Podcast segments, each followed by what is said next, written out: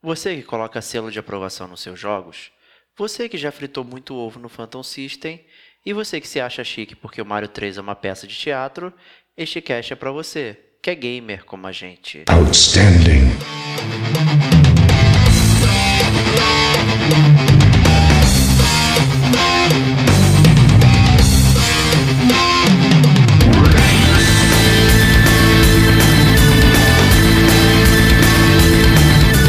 Diego Ferreira. Né, os jogos do Atari, você é o Batman, você é um quadrado. Você é o Indiana Jones, você é um quadrado também.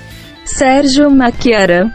Acertado ou não, porque naquela época não tinha VAR pra gente checar, né?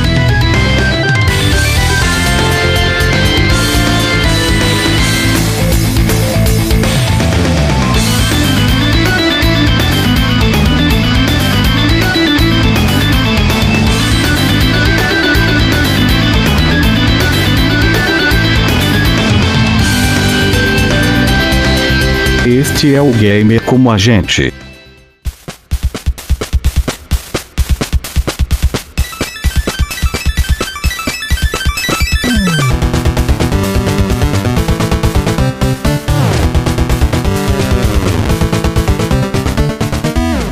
Olá, amigos e amigas gamers, sejam bem-vindos a mais um podcast do Gamer Como a Gente. Eu sou o Diego Ferreira e estou aqui na companhia do mambeiro Serginho Makihara. Um alô a todos. Eu sou o Serginho Makihara, vamos conversar mais um, uma vez sobre nostalgia no mundo dos games. Isso aí. É, no podcast número 70, nós fizemos aqui essa dupla e resenhamos aí o Super Nintendo Mini. E agora vamos com o Nintendo Mini. Aí esse pedacinho né, de peso de papel bacana, bonito e lindo, será? Não sei, vamos discutir agora sobre isso, né, Serginho? Exatamente. Mas dá para adiantar que podemos esperar coisa boa aí. Já fica um mini isso spoiler. Aí, isso, aí. isso aí, olha, tem gente aí que não gosta de spoiler assim não, hein?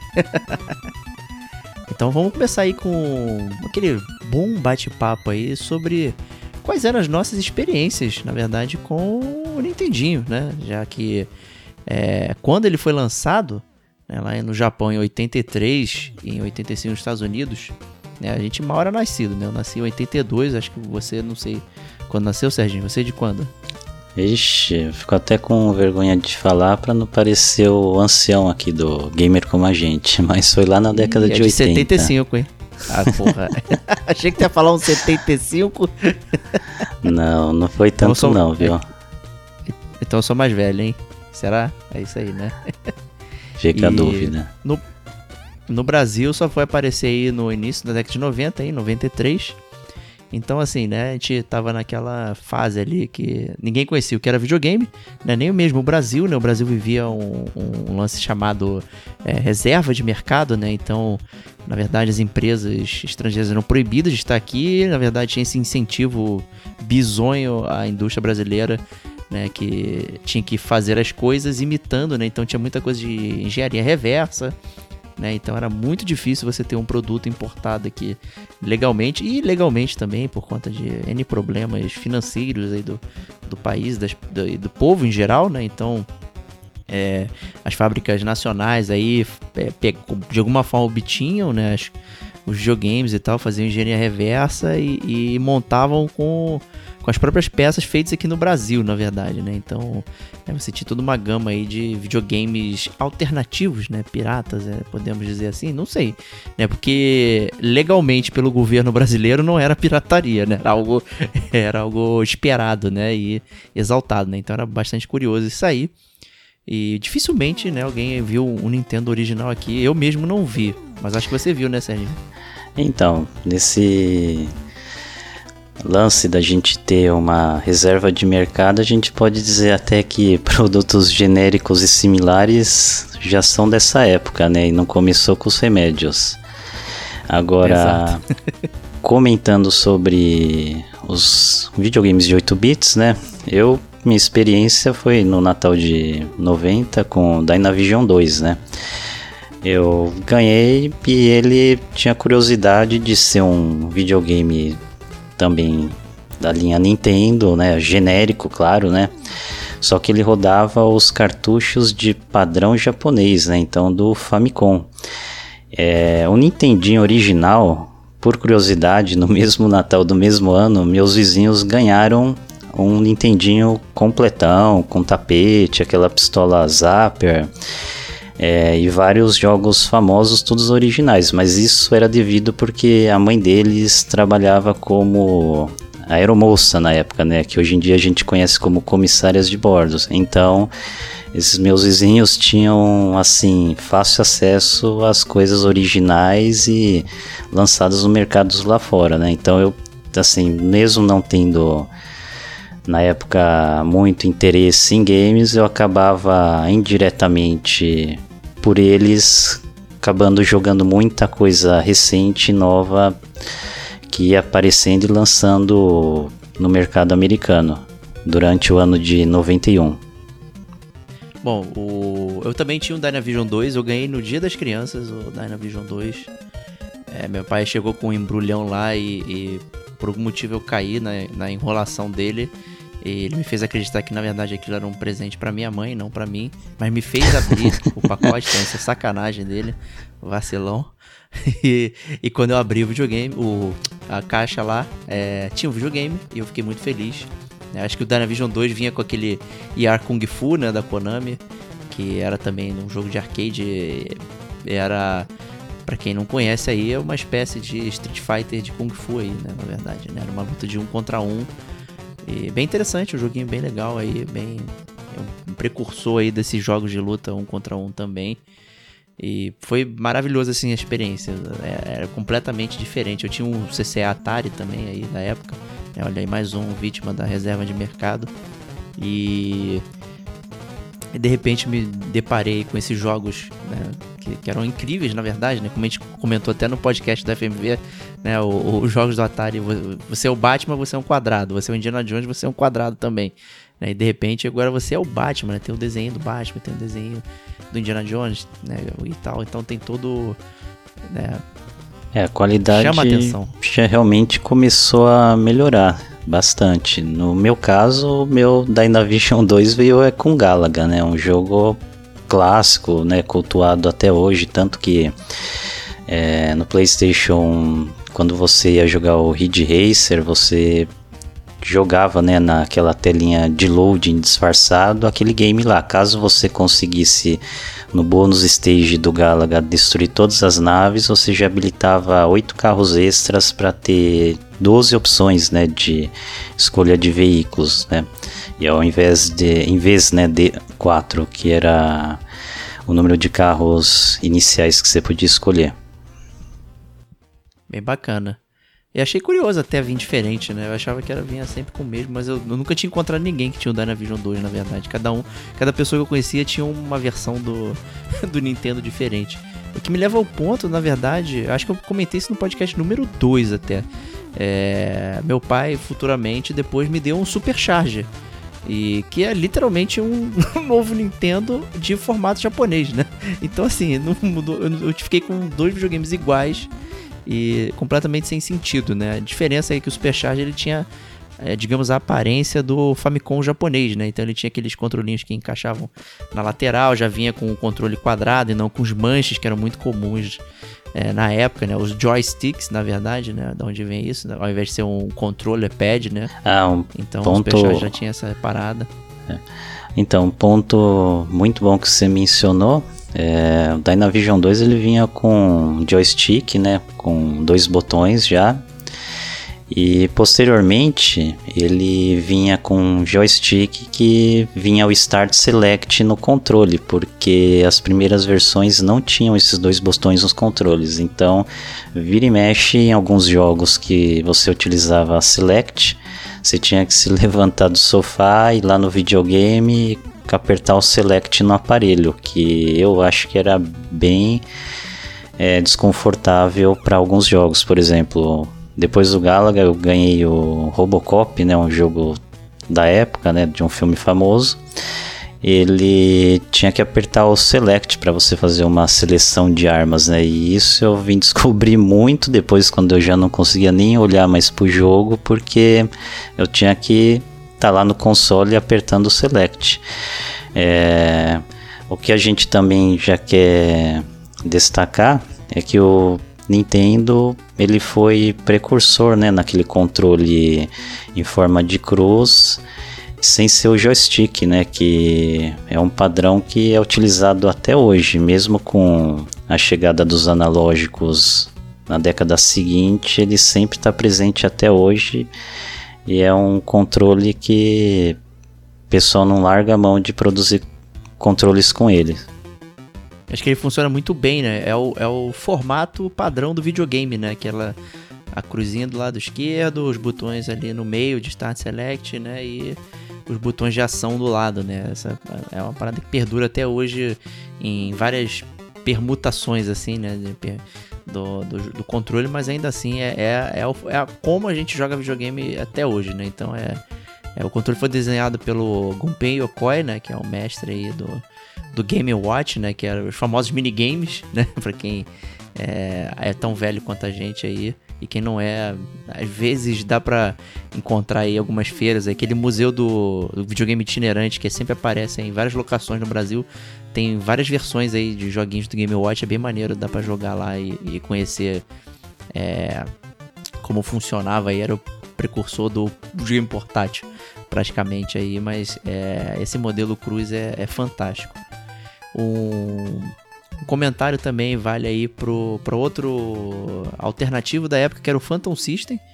Que esse talvez muito conhecido dos brasileiros aí como Frita Ovos e vinha aquele jogo do Caça-Fantasmas que ninguém é, sabia o que fazer. Mas na verdade a Gradiente era um, foi um grande parceiro do, da Nintendo, né, futuramente. É, apesar de ter lançado esse videogame alternativo aí e tudo mais aí, é, futuramente eles se tornaram os representantes comerciais aí, é com a, fazendo a Playtronic, né? Acho que era a Gradiente a Estrela, se não me engano. E formaram a Playtronic, foram muitos anos aí os representantes comerciais da Nintendo no Brasil aí, tinha, tinha comercial na televisão tudo mais, era bem, é bem, bem representado mesmo aqui no Brasil. Então era uma parada disputando aí com a Tectoy e a Sega, né? Então era legal ter essa guerra de consoles também é, em formato local. Né? Mas o, o, Phantom System em si ele não era um, um, um videogame tão bom assim. Mas o, o, controle era engraçado que ele já vinha no, no, formato do Mega Drive, né? Ele já tinha aquele, aquele formato meio. É, parece um croissant, né? É. Com três botões, né? Sim. O Phantom System é interessante para quem tem curiosidade com publicidade no mundo dos games. Dá uma pesquisada sobre final da década de 80, início da década de 90, as propagandas da Tectoy com Master System Mega Drive e a Gradiente com Phantom System. Tem umas propagandas bem curiosas e bem engraçadas. A do Phantom System, inclusive, dá para dar uma boas risadas. É, o... Até complementando aqui, quem lembra aí do. A gente fez aqui um DLC chamado Side Quest, né? Eu já esqueci o número, me desculpem. É, mas ali falamos sobre o, o, o, crash da indústria né, de, dos videogames, com Atari e tal, que eles é, jogaram muitos, é, muitos cartuchos né, no mercado e tal. Então essa era uma preocupação da Nintendo na época de não fazer dumping ali do, do, da, própria, da própria demanda, né? Jogar muito cartucho e tal. É, obviamente, né? A ideia era ter realmente cartucho que você tirasse, botasse, pegasse outros jogos, né? Não ficar sempre com os mesmos jogos. Mas eles tinham essa preocupação de, de ter. Da, com a qualidade, né? Então a Nintendo inventou aquela parada de. É, do selo oficial né, da Nintendo, né? Os jogos tinham que vir com aquilo, né? Inclusive você, a, as empresas pagavam para Nintendo aquele tipo de coisa, né? Para ser licenciado, você tinha o cartucho é, e você tinha que não podia lançar mais um número determinado de, de jogos em um ano. É, você tinha que ma manter a demanda, tudo, tudo isso controlado para que o mercado não quebrasse assim. Então foi algo, uma forma que eles encontraram aí de, de segurar a demanda e oferta sem prejudicar. Obviamente, né, tiveram aquelas empresas lá que burlaram e tal, mexendo no chip, não sei o que. Uma, uma empresa bem famosa aí, é, empresa fake, né, que se chamava Tengen, né, que na verdade era Atari, né, falsificando jogos aí pro Nintendo, né, então era interessante ver algumas coisas que apareciam lá, né, então é, é, bem curioso também isso aí. É, minha opinião sobre esse assunto que você acabou de mencionar é assim, eu não acho legal, mas tendo em vista do que tinha acabado de ocorrer no mercado do mundo dos games, é, foi uma estratégia válida para dar um pouco de é, credibilidade a mais na qualidade dos jogos e valor do produto. Exato, né? Até porque o foco, né, pelo menos no Japão, era ser a questão do seu computador da família, né? O próprio nome Family Computer, né? E quando veio para os Estados Unidos e tal, era o sistema de entretenimento, que casa muito até é, com. O que é curioso, na verdade. Eu vou cortar esse argumento aqui no meio. É, porque eles estavam preocupados com essa questão da oferta e demanda, não sei o que, de controlar, mas é, talvez tenha sido um dos videogames que tiveram mais acessórios lançados, né, Serginho? Eu lembro que até que a gente falou no Futurologia Game Last Podcast 15, entre o 15 e o 20, agora não lembro também. É, a gente comentou sobre é, o futuro dos videogames e tal, e o Nintendo teve muito acessório, né? Ah, teve, né? Acho que a pistola Zapper é bem famosa, né?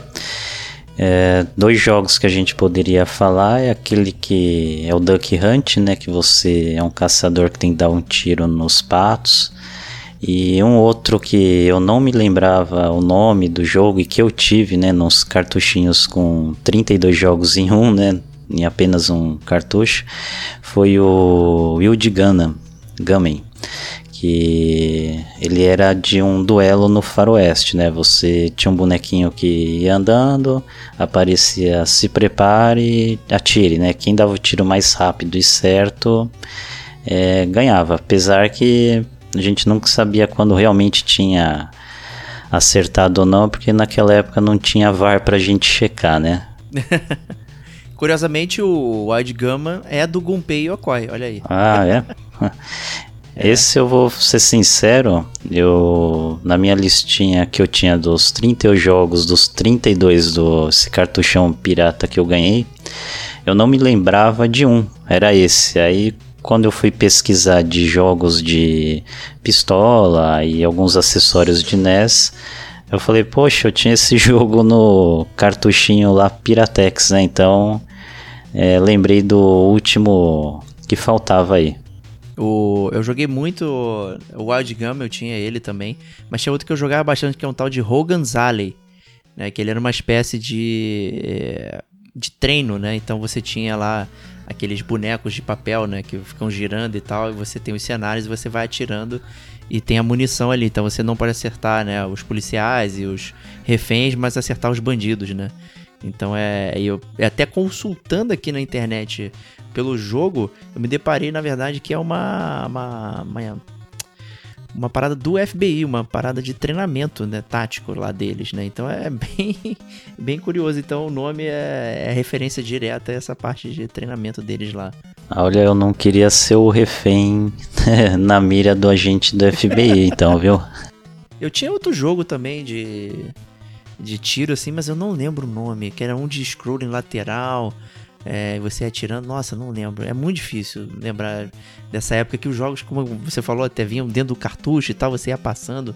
Às vezes você nem olhava o nome, você só decorava, ah, é o jogo número 15 aqui na posição, começava e, e mandava brasa, né? Então era muito, muito complicado, né? É, outro acessório aí, né, a Power Glove, né, uma parada talvez o precursor do Wii, né, prometia é, você interagir diretamente com o jogo né, e não ser um controle, mas é uma porcaria, né, só serviu para lançar um filme ruim também, que é, que é um anúncio pro Mario 3, inclusive, né, então é aquele The Wizard.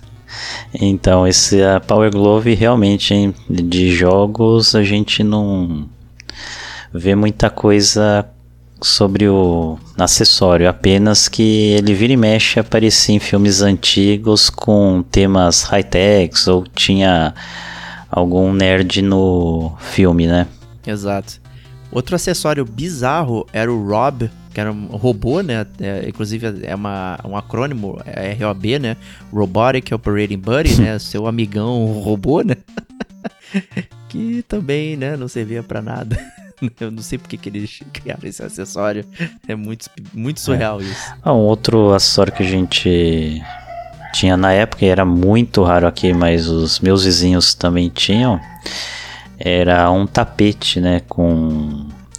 Ele tinha uma divisória, né, no meio, de cores azuis e vermelhas, né, com dois pares, né, três linhas que dariam é, três pessoas, dariam na verdade até seis pessoas para jogar em cima do tapete e tinha um jogo de Olimpíadas, né? É, joguinhos do tipo, ah, a gente tem que andar todo mundo pisar ao mesmo tempo com o pé direito ou, ou pisa com o pé esquerdo, alternado, que senão o bonequinho na tela cai.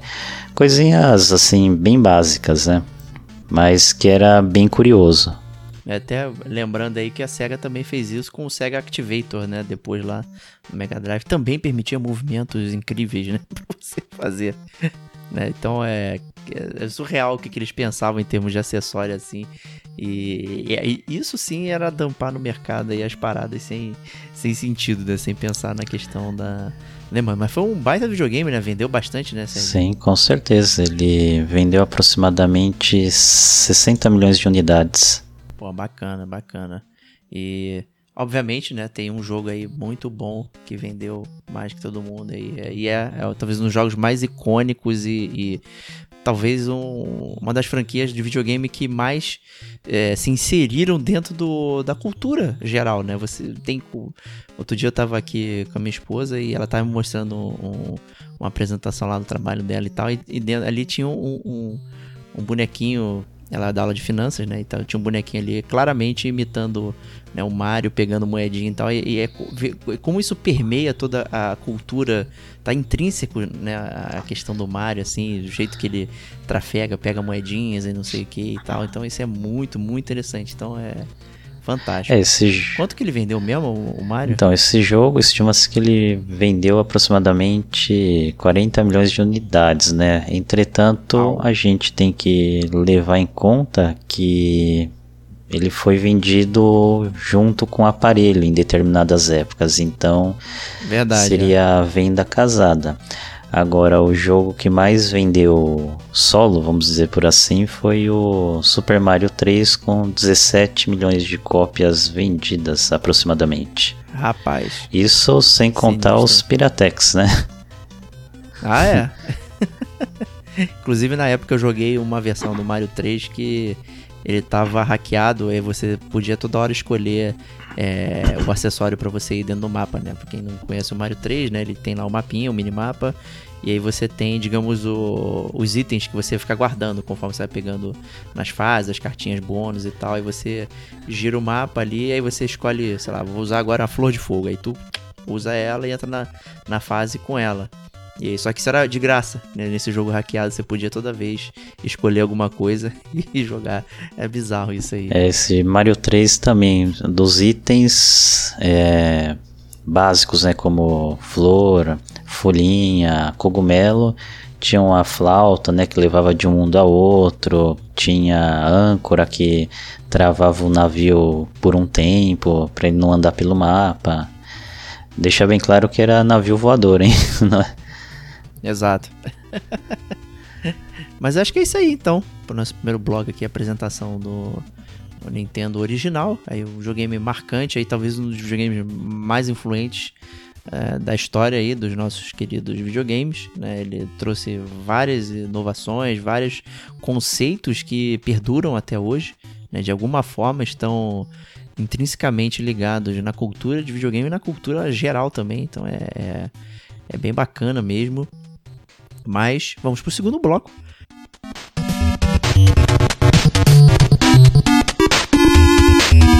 Vamos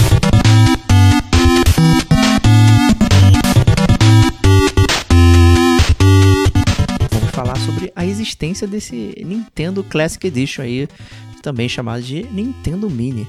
Né, e que foi lançado em 2016. Então, o Nintendo Mini Classic ele foi o primeiro console, vamos dizer que esquentou essa febre de consoles antigos em formato miniatura, emulando seus jogos antigos, né?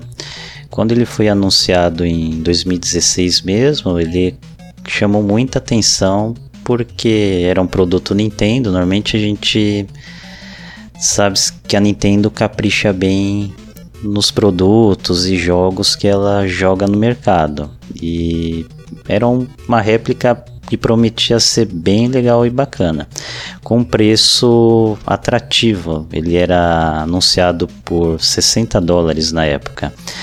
É, o porém dele é que logo no anúncio a Nintendo falou que haveria o lançamento com uma tiragem pouca, né?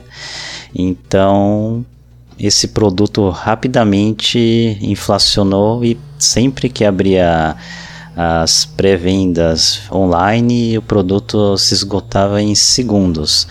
Quando ele era disponibilizado também nas lojas físicas, ele também se esgotava muito rápido. A primeira versão a gente sabe que esgotou e passou a ter um mercado paralelo em que o mini Nintendo pegava um valor muito surreal. É, por exemplo, aqui no Brasil a gente ouvia falar de pessoas que pagaram 700 reais, mil reais, um pouquinho mais de mil reais, numa época que o câmbio estava muito mais baixo que hoje, né?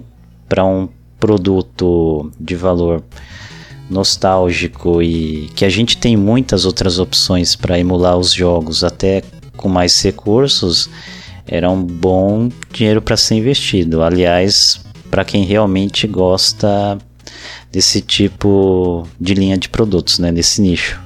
Verdade, né? E ele foi lançado ali na iminência até do lançamento do Switch lá em 2017, né? Então, é, é, ele meio que segurou aquela onda da galera esperando para comprar o Switch, né? Porque ele a, a primeira leva dele é, foi até abril de 2017, né? Então já foi para segurar ali o, a, a, demanda do Switch, né? O Switch saiu em março, né? Então saiu de 2016 até abril de 2017 ali. E, e a, a, Nintendo descontinuou e, e, gerou essa revolta, né? Todo mundo queria é, o videogame, ele acabou com, com, no mercado, né? Todo mundo queria comprar e tal. Independente do jeito que a Nintendo tratou isso, né? Essa questão do de, da quantidade de jogos e tal, não sei o que, certas coisas ali. É, a verdade é que é um ótimo produto, né? De, assim, pelo menos para memorabilia, né? Para você é, guardar e ter na sua casa essa parada foi realmente interessante. Que levou né, a lançar o, o, o, Super Nintendo Classic, que a gente falou no podcast 70. E aí, com essa demanda do Super NES Classic, eles relançaram o NES Classic de novo né? E que foi de junho de 2018 até dezembro de 2018. Né? E aí você é só, quem tem, tem. Quem não tem.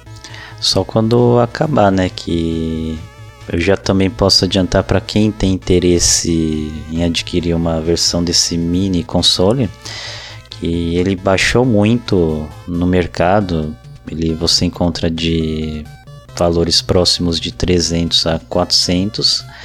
Tudo bem, para um produto que tem os jogos muito antigos e pelo valor que é vendido lá fora ele é salgadinho, mas tá muito melhor do que já foi vendido no mercado paralelo de leilões ou de peças raras e pouco disponíveis no mercado.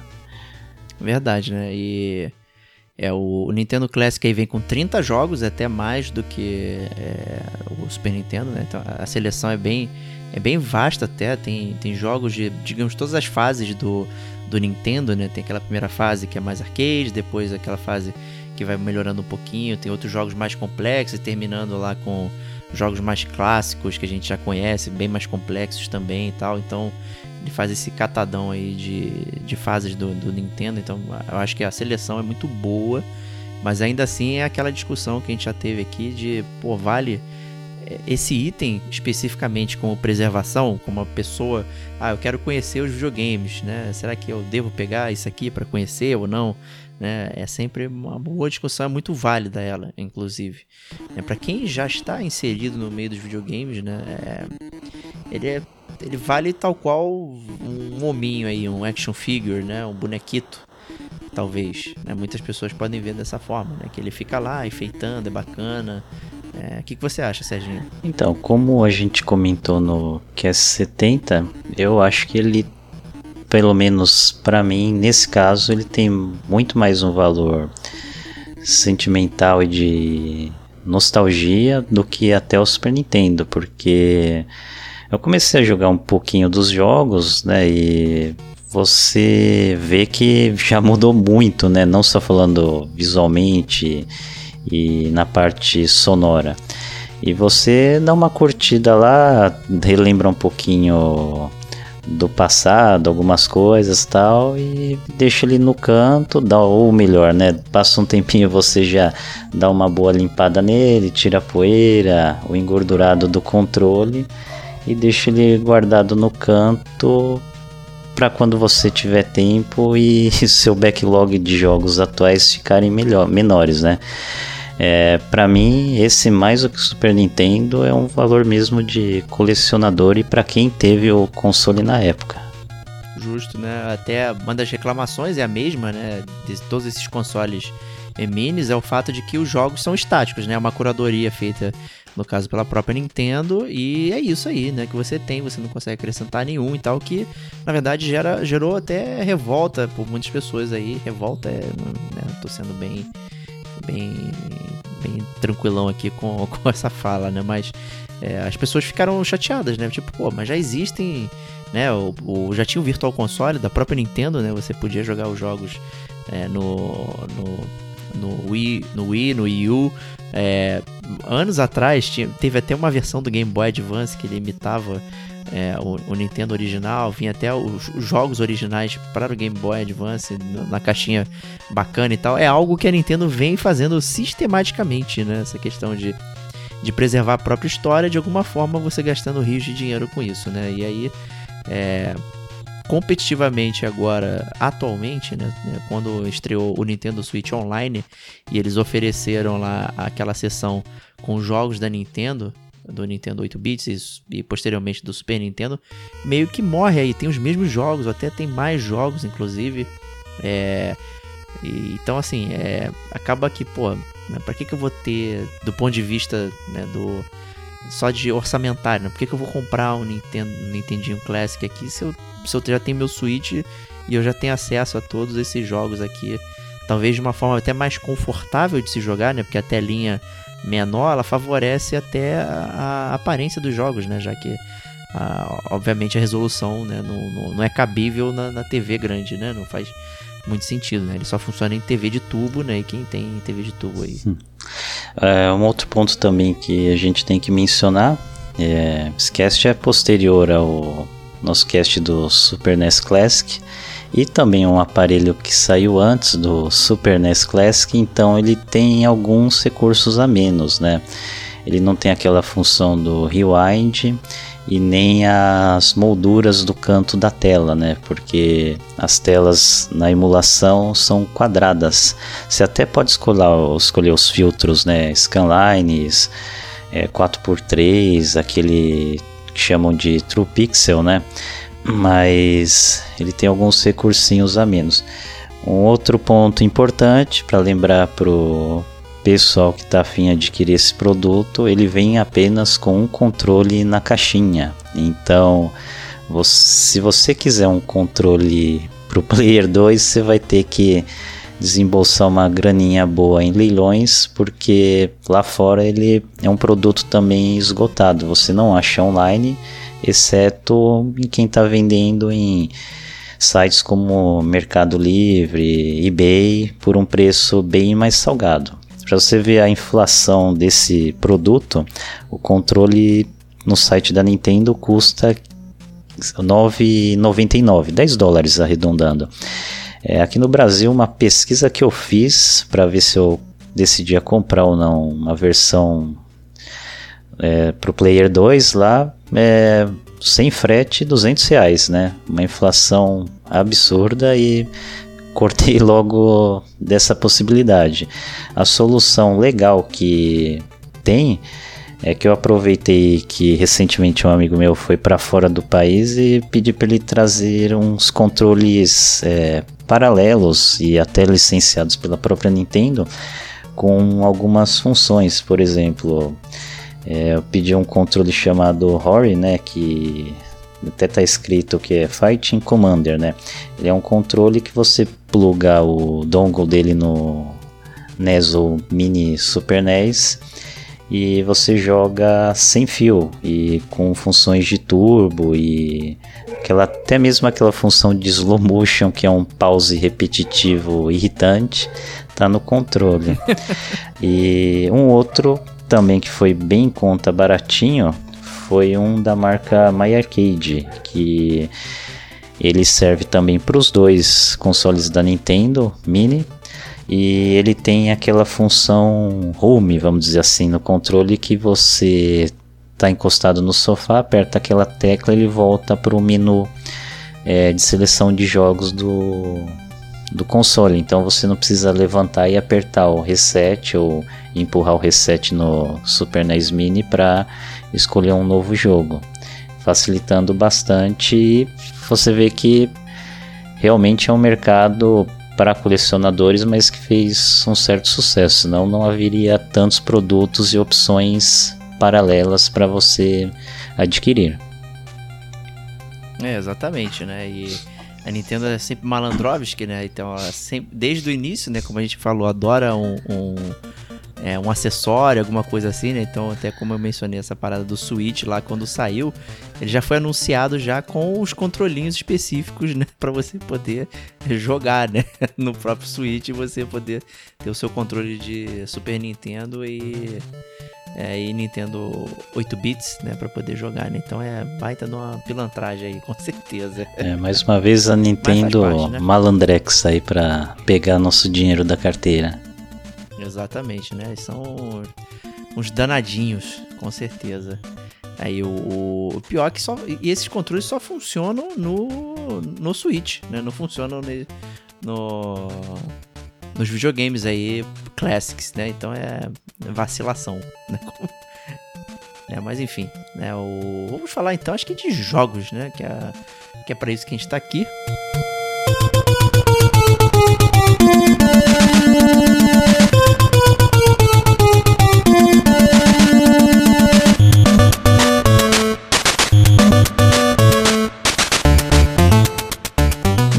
seleção de jogos ele é bem grande na real, né? Tem 30 jogos aí, acho que tal qual lá o Super Nintendo Mini, é, não dá pra gente falar de todos aqui, acho que o espaço não, não, não cabe, né? E tem e assim, tem jogos muito importantes, tem jogos menos importantes, tem jogos né, que é, vale a pena conhecer, mas que é, faz parte só daquela época. Né? Certamente né, não funcionam muito bem hoje e tal. Enfim, mas é, vale ressaltar aqui uma parada muito interessante é que se você entra no site do, do Classic, do Nintendo, né, infelizmente só em inglês no caso, né, tem todos os manuais originais da época lá, selecionados, muito lindos. E tem, tem a versão, digamos, resumida, eletrônica, né, que eles chamaram. Então tem um, um PDF safado com umas paradas escritas. Não, não precisa nem olhar isso, né? Mas tem a versão do manual impresso da época. E o do Zelda, né, como a gente não conhecia esses manuais, assim... E, então va vale a pena olhar hoje. O do Zelda é fantástico, né, Serginho? Opa, com certeza, viu? É, gente que tinha mais acesso às versões genéricas é, essas versões originais deviam ser verdadeiros mini livros, né, de instruções que muitos jogos, se você não tivesse o um manual, você não conseguiria jogar. Acho que o Zelda se enquadra nessa categoria, não é mesmo?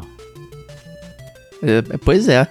É. O manual tem 46 páginas e detalha coisas da história, é, e tal. Tem, nossa, tem uns desenhos no início que são maneiríssimos.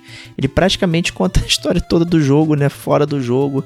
E é assim que você até entende o que você tem que fazer. Né? Vem inclusive uma representação do mapa gigantesca é, lá. Então, assim, é, é fantástico. Entre, entre os outros jogos, assim, é, que também tem os manuais que são bem icônicos também. Tem uma parada muito interessante que tem é, entrevistas né, com o pessoal que fez os jogos aqui também. Tem do, do Donkey Kong, no Balloon Fight, no Zelda, no Mario e do Metroid. Assim, fantástico, fantástico. É, ó, esse sim é um baita material de, de curadoria e de preservação dos videogames. São as paradas que que você não vai encontrar em lugar nenhum aqui. Então é bem, bem, bem legal mesmo.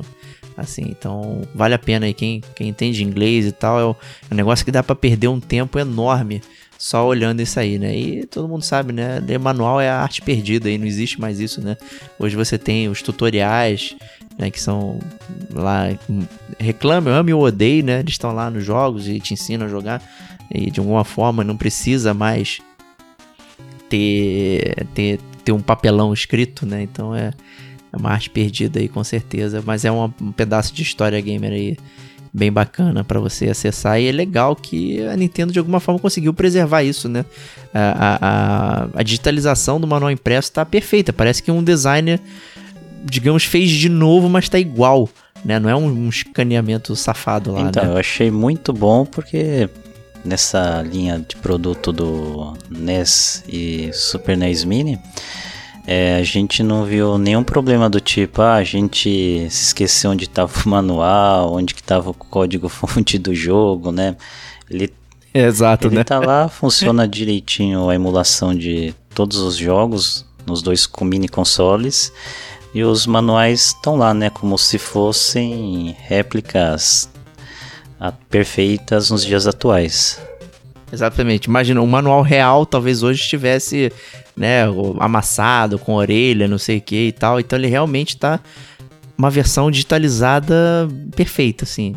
Não é um, um scanner safado, como eu disse. É, pô, a preservação tá absurda, absurda mesmo. É muito interessante ver o, o manual.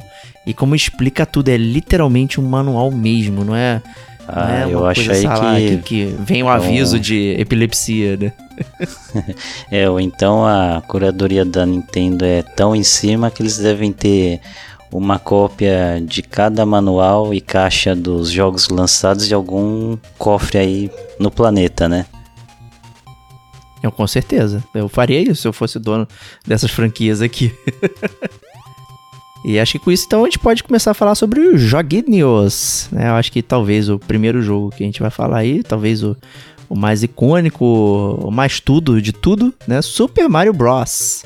Esse foi o meu primeiro jogo que eu posso dizer que eu sofri bastante, né, para começar a ter alguma coordenação motora com controles e joysticks, porque eu era novo na época e era bem difícil você entender a mecânica de pulo, de você fazer um pulo e ver que errou e tentar corrigir, e muitas vezes não dá certo, e algumas vezes por mínimo detalhe você não morria. Então, para mim eu me lembro que eu demorei para passar a primeira fase, depois a segunda.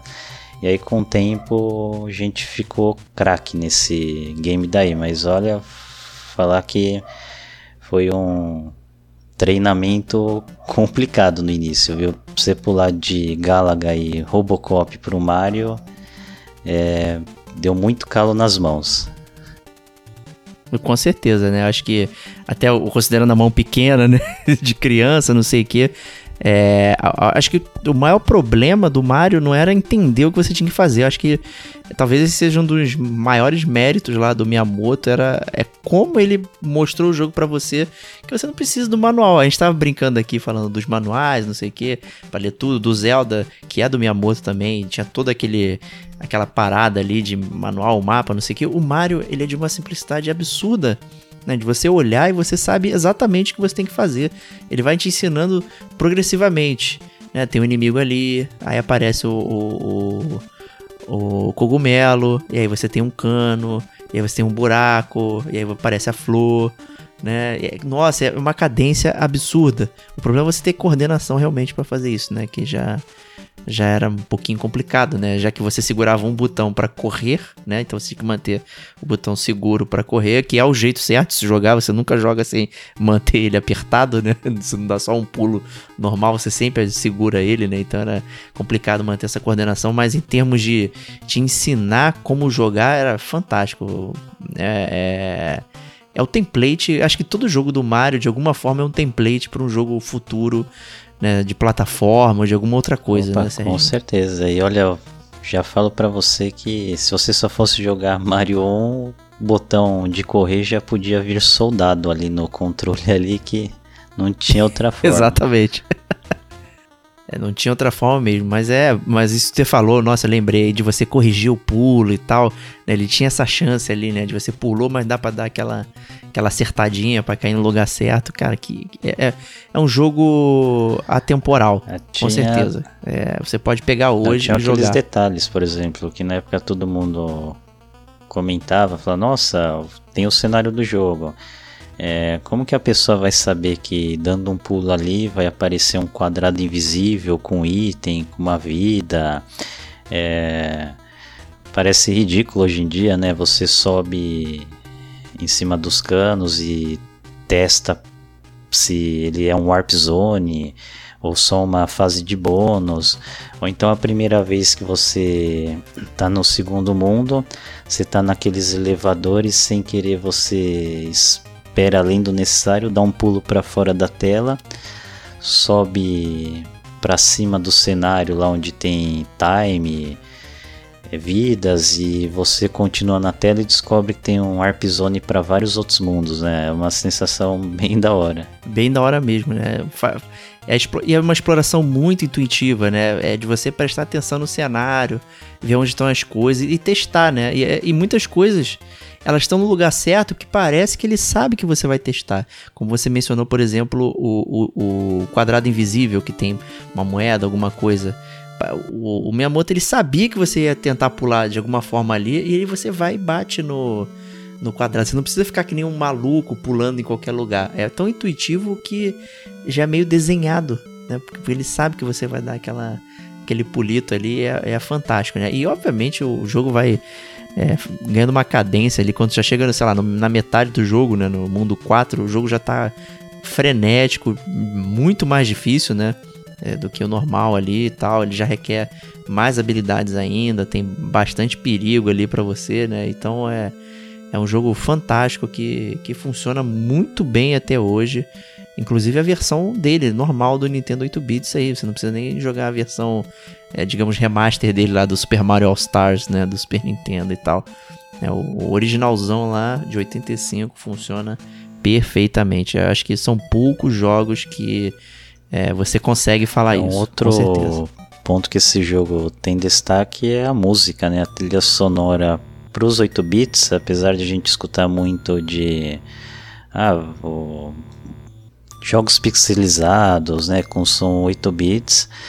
é, eu lembro que a época é, os efeitos sonoros e musiquinhas dos videogames de 8 bits costumavam irritar bastante o- os familiares ao redor. E Mario Sim. era um que não irritava, parecia uma música de qualidade. Não, e a, a música lá do, do Koji Kondo, a gente inclusive fizemos um chiptune, né, sobre ele, mais especificamente com a música do Zelda, né, mas é, ele brinca muito com a cadência dos próprios inimigos, né, então é, é meio que casado, né, acho que no, como você falou, as músicas, digamos, eram chatas, não eram parte integral é, da experiência de videogame, né, É, quem, quem ouve o chiptune da gente aí é, deve lembrar que logo no primeiro a gente comenta, né, da utilização do- das músicas e tal, né, e o, o Space Invaders foi um que utilizou os elementos é, sonoros para para mexer com você, né? então conforme os inimigos vão caindo, vão ficando mais rápidos e a música vai acelerando e vai te levando a, aquele tipo de ação, né, isso aí o, o Koji Kondo usou como, com maestria é, no jogo e tal, então as músicas têm muita inspiração, ele quer, queria uma música que que ela funcionasse por ela mesma, que fizesse parte emocional do, do, do, do- jogo ali, você se conectasse realmente com a música, não fosse só aquela coisa, é ok, tem barulhos, né? Não é um barulho, é um é uma, é uma técnica, né? Isso aí é, é absurdo, né? E fora utilizar o próprio chip, né, do, do Nintendo para fazer é, essas paradas e como brincar, né, com, com os próprios chips para gerar os instrumentos e, e dar o tempo que você queria e tal. Nossa, é. Não é só ser bom músico, não. Tinha que usar bom músico naquela É, tecnologia. tinha que ser né? mago. Tem que ser mago mesmo. Parabéns aí, Koji Kondo também aí. e acho que é isso então de Super Mario Bros, né? No primeirão. E tem outro também, que, que a gente também mencionou aqui no, no podcast, mas que vale aqui também debater um pouquinho, que é o Super Mario Bros 3. Olha aí, dois Marios aí, de uma vez só. Olha, o Mario 3 eu ganhei logo após, né, o Natal de... que eu ganhei o Dynavision 2, né? Você pode botar aí uns dois, três meses. É, ah, a sensação que eu tive foi, foi assim, pô, o que já era bom ficou muito melhor é, em todos os aspectos, né?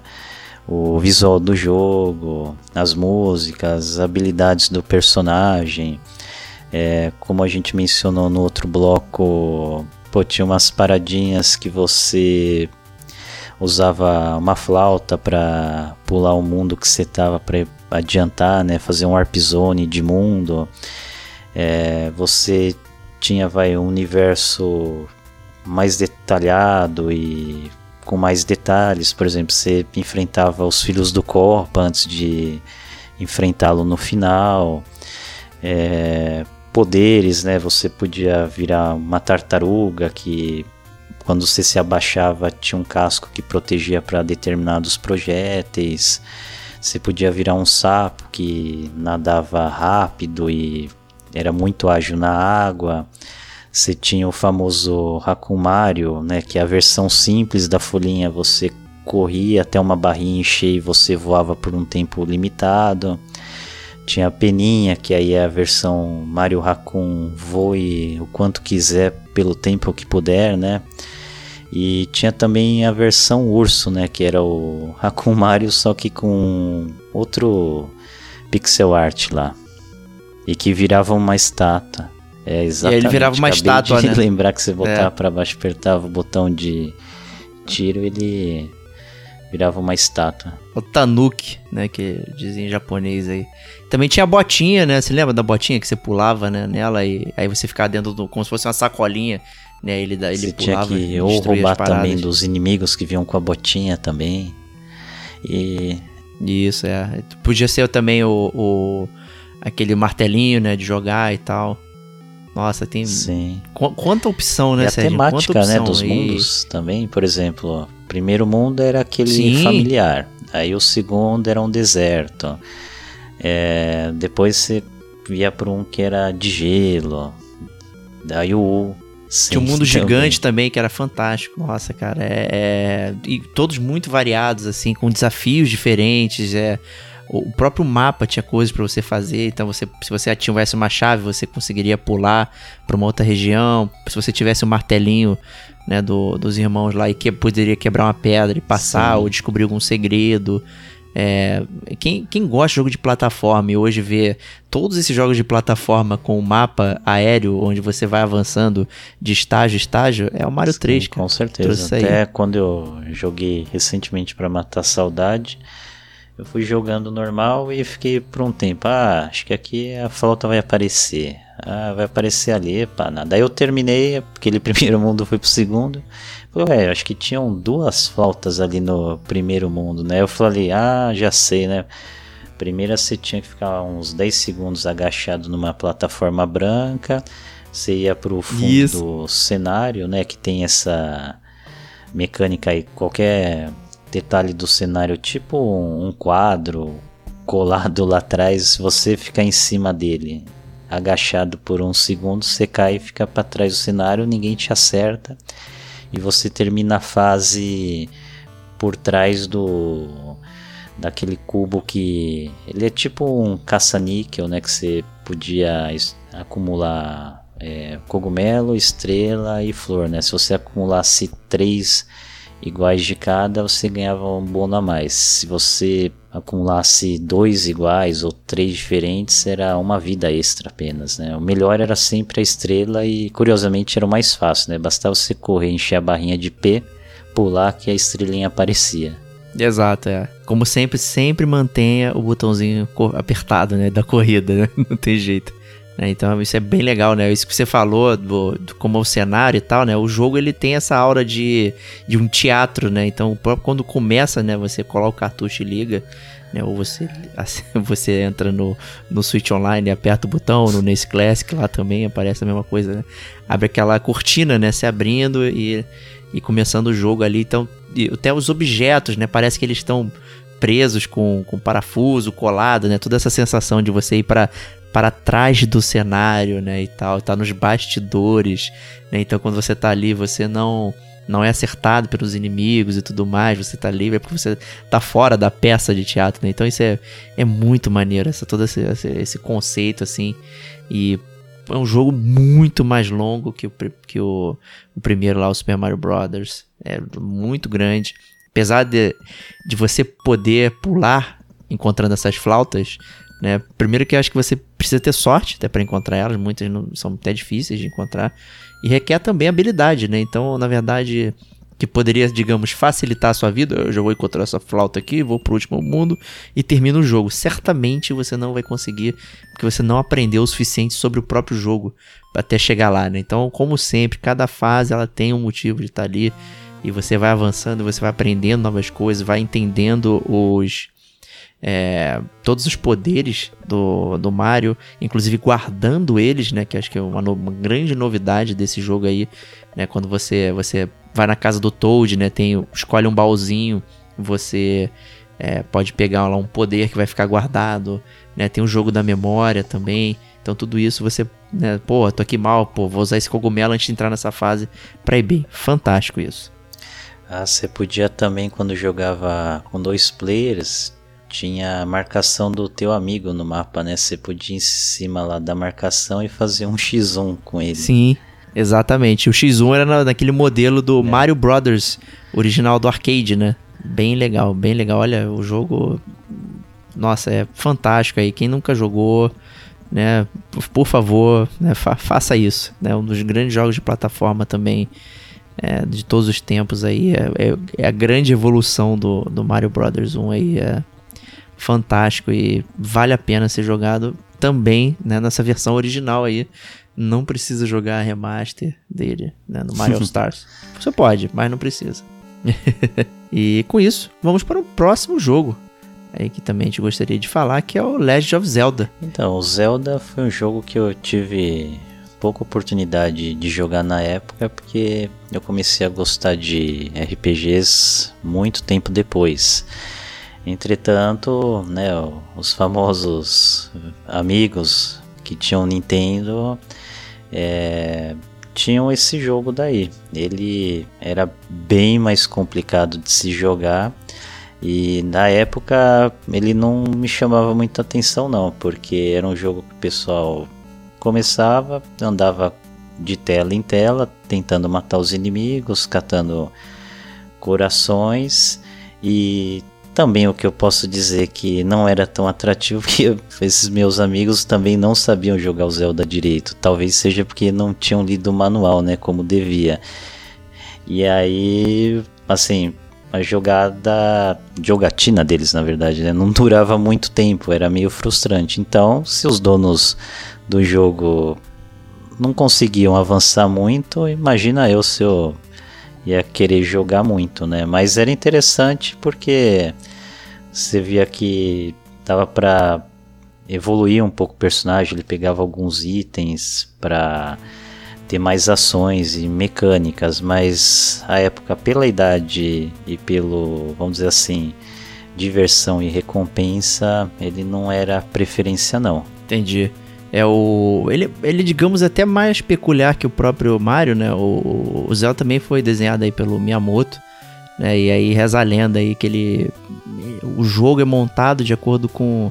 Quando ele era criança e vivia é, aquelas aventuras, né? E por isso que você não sabe como é que é o mapa, né? Porque ele ia descobrindo exatamente o que tinha ali. Então você anda ali, puxa, descobriu um lago, né? E ele ficava surpreso com isso, né? Se sentia surpreendido e, e valendo o, né, a, a questão da aventura dele, né? Então ir por aqui e tal, o que, que eu vou descobrir, né? Tudo era muito maravilhoso, então era a jornada da descoberta, né? E, e apesar do, do de você começar o jogo sem arma, né? Ele quer que você vá lá, né? Tem aquela questão, né?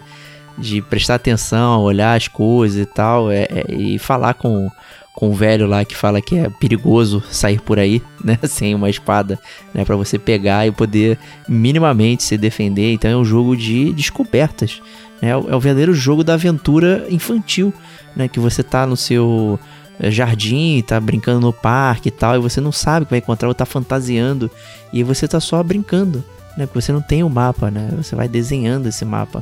Então, o manual tava ali, né, pra deixar, acho que talvez os adultos tristes, né, acho que é por isso. Mas é, a criança, né, ele tinha toda essa magia é, da descoberta e tal. Então, nossa, é, é, é um jogo também fantástico. É, eu tentei jogá-lo um pouco no Mini Classic.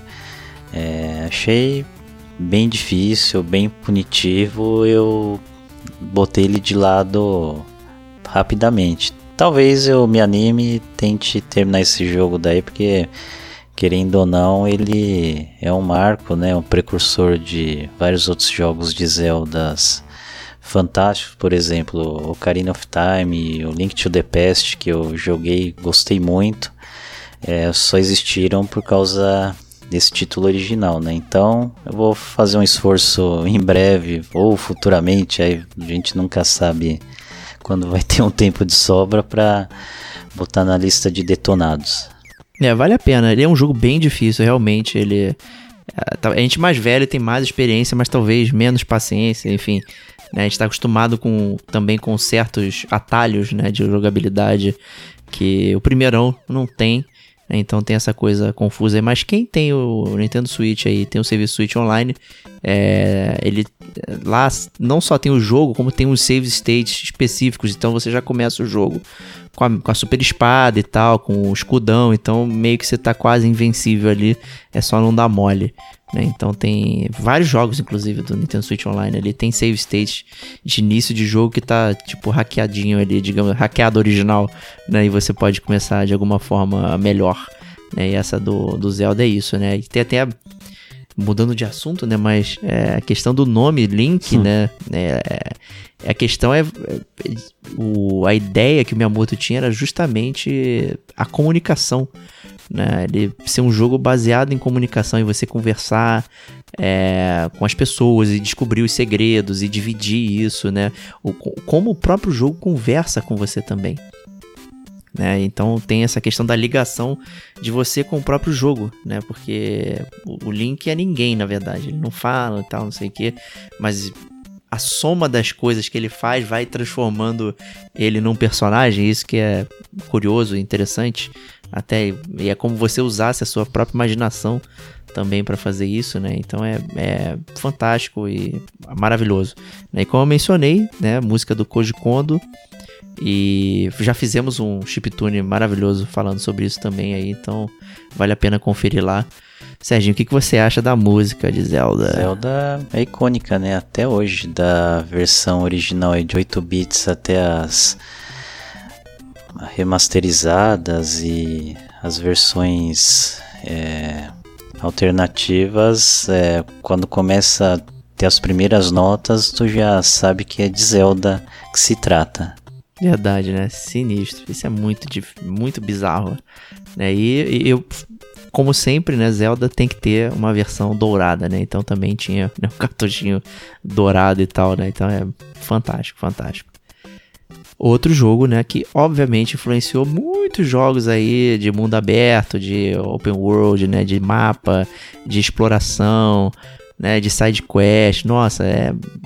Tá tudo aí é, nesse pequeno pacote. Com certeza, se você gosta da história de videogames e tal, tem que jogar Zelda. Aí tem, né? Se você não tem o NES Classic, tem outras formas de você jogar aí. E com isso, a gente pode ir pro próximo jogo aqui, que vale também a pena mencionar, que é o Final Fantasy 1. E aí, Serginho? Então, Final Fantasy 1 eu não tive experiência, né? Conforme já mencionado agora há pouco, é RPGs começou a fazer parte da minha jogatina e rotina bem depois. O Final Fantasy eu vim conhecê-lo outras versões posteriormente, né? E essa versão, inclusive, eu não cheguei a testá-la no Nintendinho Classic. Eu até você toma uma canseira de fazer a escolha de nomes, classes dos personagens. Mas o que eu posso adiantar, assim como Zelda, a música, título ali também tem o DNA que você sabe de onde vem, né? Se trata de Final Fantasy, mesmo em 8 bits. né? E é onde tudo começou e era pra acabar, né? Esse lance do nome aí, Final Fantasy, né? Pra quem não conhece aí, era, digamos, a última chance, né, da Squaresoft na época é, dar certo, né? Feito lá pelo Sakaguchi, né? Que é, esse sim que é o cara que merece estar na Square, mas ele não tá, né? Por motivos. E não aquele Tetsuya Nomura chatíssimo que não consegue acertar nada. Enfim. mas é, o, o jogo era isso, né? Era o último jogo, era a fantasia final, era, o, era é, ou dá certo ou não dá. Né? E deu muito certo. Muito era certo. bala de prata, assim, né? Honestamente, né, foi a bala de prata, bem, bem colocada aí. Né? O, é um jogo bem difícil, bem difícil. Principalmente a versão original aí, ela cansa muito. Ele, nossa, o jeito para você salvar o jogo, é, você não conseguia se curar direito, é, as batalhas eram ridículas, difíceis e tal, muita batalha aleatória. É, é, assim, ele é bem cansativo. Ele, obviamente, é do ponto de vista histórico maneiro você acompanhar e jogar ali, e ver e testar, mas é muito cansativo você ir hoje até o final jogar tudo. É, a versão que eu terminei do Final Fantasy 1 foi a do Final Fantasy Origins, né, que saiu para PS1 e tal, que ele já tá redesenhado, tem, tem algumas vantagens. É, ele, é, ele, é, ele é um reskin do primeiro aí, com gráfico né, atualizado e tudo mais. É, tem algumas coisas difíceis, com certeza. É, mas o, o, eu acho o primeiro original muito desbalanceado. Bem difícil mesmo. Mas é o, o, o clichê clássico aí. Arrisco a dizer que você tinha que fazer muito grind nele, né? Pra conseguir ter alguma chance muito, né, do, muito. dos inimigos. É, outra coisa que eu creio que deve ter tido nessa versão que você jogou que devia ser um remaster era existia aquela opção de você tirar as lutas e combates aleatórios no mapa? Não. Porque a gente, ele tava tudo lá, isso a aí gente não. vê em muitos RPGs com esse estilo de combate, na verdade com essa regra de combate mecânica, né, que eles dão a opção de você poder ativar e você, quando não tiver com paciência, anda pelo mapa sem ser importunado, que vários jogos da época tiravam a paciência do sério, viu? Não, total, é, mas o, o Final Fantasy Origins não, não tinha isso não, cara. É, era, ele, ele só era redesenhado. Né? Tinha uma CG inicial bonitona e tal, mas estruturalmente ele tinha a, a, a chapa, digamos, dos jogos da, da, do, do Final Fantasy do Super Nintendo, um pouquinho melhorados, né? A questão. Tem, tinha mais cores, é, o desenho um pouquinho mais apurado, movimentação é, e tudo mais. Uh, mas a, ainda assim, ele ainda tinha aquelas coisas do Final Fantasy original. Era, era difícil, é, tinha, tinha muitos inimigos e tal. É, colocaram um sistema lá né, de magia diferente e tudo mais, mas é complicadíssimo, sabe? É, é um jogo que ele é difícil, é bem difícil. E a história, né, no Origins ele ficou mais fácil de você entender e de passar por ela. É, e tem, tem a história até interessante, tem viagem no tempo, tem uma série uma série de coisas ali, né? Ao contrário da versão original ali, que já fica complicado até de você ler, porque tinha a limitação do das caixas de texto, né? Então você não podia botar qualquer nome e tudo mais. Era, tinha uma limitação física ali mesmo, né? De, de bytes que você podia utilizar, né? Então é, era bastante complicado. Acabava que ele era um, digamos, um RPG bem focado em estatística. Né? Aventura, você vai andando e estatística enfrentando os inimigos, né? E evoluindo. Ah, então dá pra supor que a história não era bem contada, né? Ela era meio jogada. É, exato. É bem, é bem solto, bem solto. É... Era mais uma premissa, né? E tal. No, no Origins ela tá bem mais desenhadinha, bonitinha. Você consegue entender melhor e jogar melhor e tal. É, entender maneiro assim o, o, jogo. Então, acho que essa é a versão que eu recomendo, inclusive. Se você quer jogar até o final, jogar a versão é, do Origins aí. Né, e não a versão do Final Fantasy original, que é bem, é bem complicada.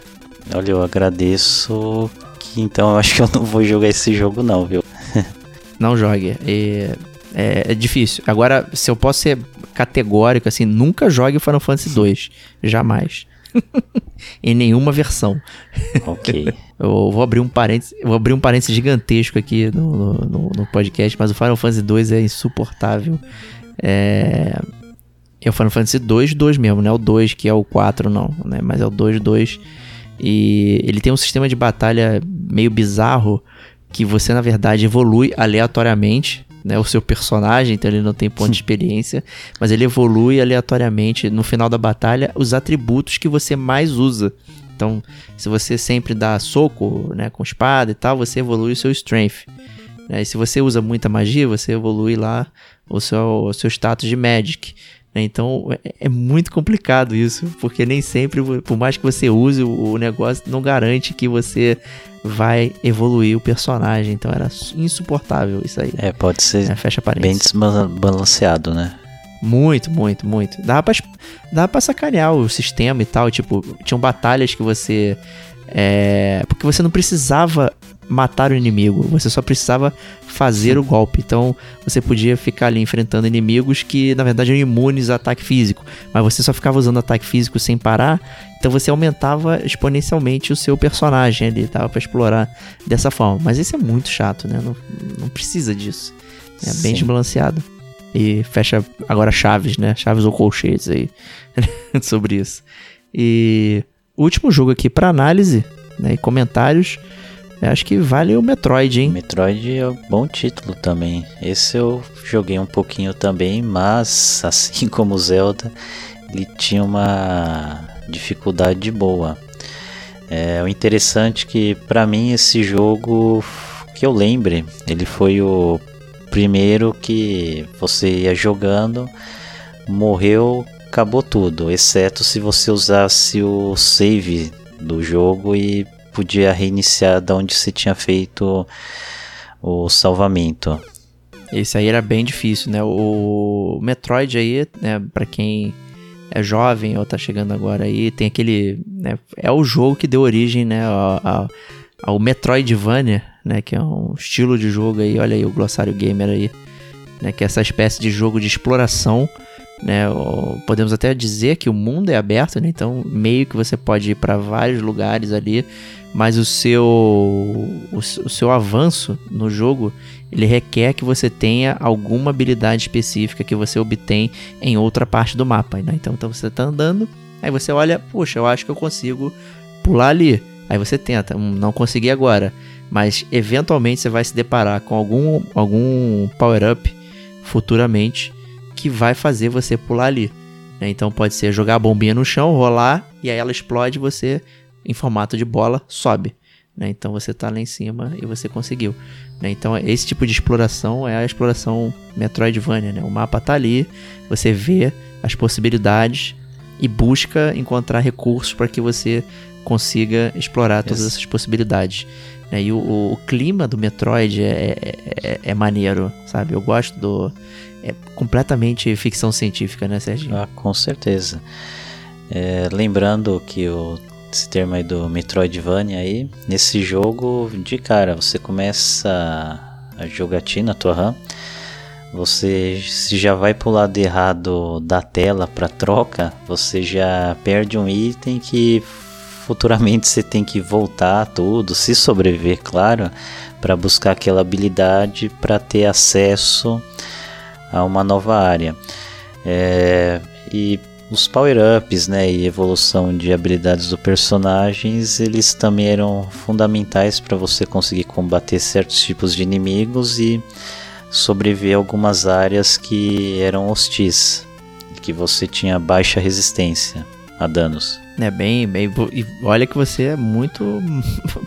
Muito frágil, né? Nesse início de jogo aí. Tem que evitar os inimigos a todo custo e tal. Você começa bem fraco, né? E então é bastante complicado, assim. Acho que é um jogo que. é, ele- a, a curva dele de aprendizado é alta. né? Acho que até você se ambientar de como, como ela pula, né? A Samus. É, talvez esse seja um dos primeiros plot twists aí de todos os tempos aí, também em videogame, né? Que é você Sim. descobrir quem está por dentro da, da armadura, né? Ó, eu ia comentar isso, mas você deixou no ar sem dar spoiler para quem não conhece, né? exato, né? Tem dependendo lá de como você termina é, o jogo, né? Você é, tem esse spoiler revelado pra você e, tal. Obviamente todo mundo já sabe, né? tá careca de saber. É só você digitar Metroid na, na, no, no, no Google que já aparece tudo ali, né? Mas é, é interessante, né? Como é que eles esconderam essa coisa e, e, e tão fruto de uma época também em, em, tipo é uma pessoa de armadura que tá dando tiro em todo mundo, vivendo uma aventura incrível e no final revela que é, um, que é uma mulher, né? Então isso é, é, bem fruto de uma época também aí, tipo, porra, é, por que que só no final você sabe que é uma mulher? É, isso é muito curioso pra, pra, pra época que ele foi feito ali em 87, né, por aí. Sim. Mas é um jogo difícil e a curva de aprendizado é, é lenta e, e, muito, muito punitiva, muito para cima. É muito punitivo o jogo. Ele, olha, eu demorei até clicar com ele, sabe? Eu, uma das minhas máculas gamers eu mencionei lá no, no podcast número 2, inclusive, foi nunca ter jogado a série Metroid, na verdade.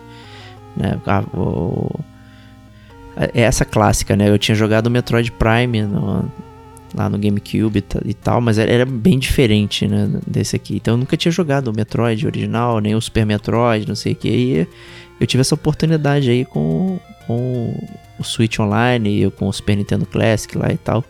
E é um joguinho que demora você engatar para você conseguir, porque tudo é meio diferente, né? O pulo, o tiro e tal, a orientação do jogo, mas é legal como ele vai marcando o mapinha, né? Sim, vai habilitando liberando a área, né, para você verificar depois.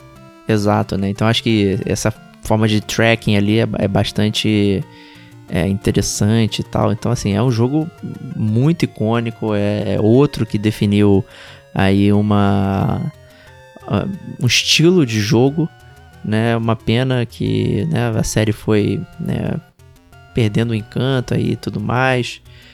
É, essa, esse 2D não teve mais, né? Jogos em 2D assim. E o pessoal tá aguardando aí o Prime 4 que nunca sai, enfim, mas é, quem quiser jogar aí é, vale a pena o confronto, com certeza. E o no seu Switch Online também tem acho que dois é, dois save states também. Tem um lá na frente que você já tá direto enfrentando a Mother Brain no final, então já para facilitar, okay, apelação, né? hein? Ó, eu deixo minha recomendação pro Super Metroid, que é a versão do Super Nintendo lá, jogo fantástico pra época e envelheceu muito bem. Verdade, verdade. E a música, nossa, a música é muito boa. É fantástico, fantástico mesmo. Então, para terminar aqui, né, acho que a gente falou de, de alguns jogos aqui bacanas e tal. Acho que a gente pode dar uma recomendação, uma desrecomendação. Quais são as suas considerações finais aí, Serginho? Olha, minha recomendação desse aparelho é que ele é um item, primeiramente, para colecionador e aqueles jogadores nostálgicos que curtem assim conhecer tudo da história, evolução dos games, né? Esse aparelho ele com os 30 jogos que ele tem disponível é, vindo de fábrica, você vê que há uma evolução absurda de jogos muito simples que são apenas uma tela estática, com você fazendo a interação nela, até quando você vai de uma extremidade você aparece na outra, que lembra muito jogos de Atari e seus antecessores, como esses jogos como Super Mario 3 e até o Kirby's, né, do final. Então, é, eu acho que ele é um mini console bem feito. Ele foi o primeiro, foi uma febre absurda. Assim, o ponto negativo que eu achei foi da Nintendo ter feito uma tiragem muito pequena na, no primeiro lançamento dele, né? Então a gente criou uma procura muito grande com pouca oferta. Isso fez um, um aparelho pequeno ter uma inflação, né, um preço jogado lá nas alturas e acho que até desestimulando a gente tentar comprar novos consoles que vieram a sair dessa linha. Mas depois a Nintendo conseguiu consertar isso, né? Fez uma nova linha de produção, né? Uma nova remessa e deu para acalmar um pouco esses preços absurdos aí. Eu, assim, recomendo para quem quer ter ele a nível de colecionador e quem teve o console na época, né? Agora, para só jogar e por questão de preço, acessibilidade e até conforto com algumas funções que esse console não tem, eu recomendaria procurar serviço do Switch, que eu acho que é bem mais cômodo. Mas no meu caso, eu fiquei com o aparelho realmente pelo valor sentimental dele, viu? Justíssimo, eu concordo com você. Eu acho que se a pessoa e o gamer aí, o gamer amigo que está ouvindo, é, curte lá colecionar, tem, sei lá, Funko Pops, bonecos, né, hominhos né, na caixinha e tal, não sei o que. Acho que é um, um, item, assim, se você consegue num preço adequado, né, né, você pode jogar o videogame ali e, né, tem esse pedacinho de memorabilia ali bacana, enfeitando, bonitinho. Né? Imagina se você tem. saísse todos pequenininhos assim, um do lado do outro, seria bem legal, mas é, o Nintendo 64 ia sair o quê? Dois jogos, né? Não, não ia ter nada, não ia ter quase nada, né? O GameCube também, enfim, né? Mas é brincadeiras à parte aí. Eu acho que, é, em termos assim, se você quer conhecer os jogos, é, nunca jogou nenhum jogo desse, quer conhecer, é, talvez seja melhor procurar outras avenidas do que simplesmente comprar, comprar esse aí não, não vale a pena. Agora, se você é um colecionador, quer ter ali em display na sua coleção e tal, é um item é bem bacana mesmo, bonitinho, bem, bem, bem arrumadinho e tudo mais. Aí é o Nintendo Classic. É, mas eu, eu, por exemplo, prefiro ficar com a minha versão do Nintendo Switch Online aqui. Eu posso jogar de uma forma muito mais confortável do que essa aí. Mas é isso aí. Obrigado, Serginho, por ter participado aí comigo aí de mais uma resenha de um console mini. Quem sabe qual vai ser o próximo, hein? Então, é, eu agradeço o convite e tô até com medo se eu for convidado para falar de um outro console aí mini que lançou recentemente. Mas se vier o convite, eu não vou fugir do desafio. Justíssimo, né? então, meus amigos, a gente se despede aqui do podcast dessa semana e a gente se vê semana que vem. Um grande abraço e até lá!